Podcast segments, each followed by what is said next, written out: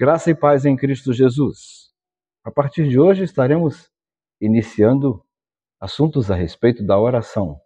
E hoje eu quero começar apresentando para você os cinco passos para uma vida de oração poderosa. Claro que eu não vou conseguir apresentar os cinco passos em um episódio só. Farei isso em cinco episódios. Hoje eu quero compartilhar com você o compromisso de gastar tempo significativo a sós com Deus. Em primeiro lugar, precisamos pensar sobre o que é tempo significativo. Implica em duas coisas. A primeira delas é estar em um lugar onde eu e Deus fiquemos juntos sem qualquer tipo de interrupção e por tempo indeterminado. Quando eu falo tempo indeterminado, me refiro exatamente ao tempo que você gasta no que diz respeito a horas, minutos. É preciso separar um bom tempo em termos de horas, de minutos, para poder conversar com Deus em uma conversa significativa. Porque a oração é uma conversa que nós temos com Deus. E nessa conversa, nós não podemos ter pressa para sair da presença do Pai.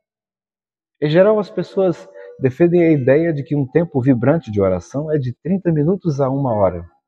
Alguns fazem em menos, outros fazem em mais. O mais importante é termos um tempo de qualidade e termos disciplina na prática desse tempo. Isso é uma caminhada.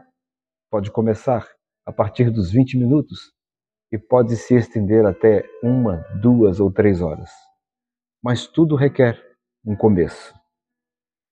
A palavra final aqui é: você tem dedicado a Deus um tempo significativo para a sós com Ele compartilhar as suas lutas, dificuldades, problemas, seus anseios, suas mágoas, seus ressentimentos.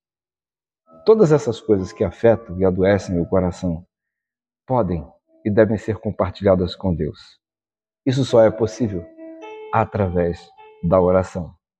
A palavra de Deus nos diz, através do apóstolo Paulo, orai sem cessar. Vive a atitude de oração, vive a vida de oração aquele que, em primeiro lugar, se preocupa em buscar a Deus de forma significativa num lugar secreto e por algum tempo que seja também significativo. E também aquele que passa o dia com o seu pensamento focado no Senhor e, que, e no que Deus deseja para a vida dele.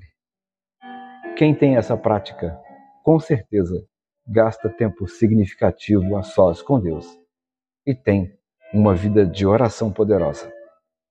Deus abençoe você, o seu dia, a sua família, a sua saúde e o seu trabalho. Fique na paz do Senhor Jesus.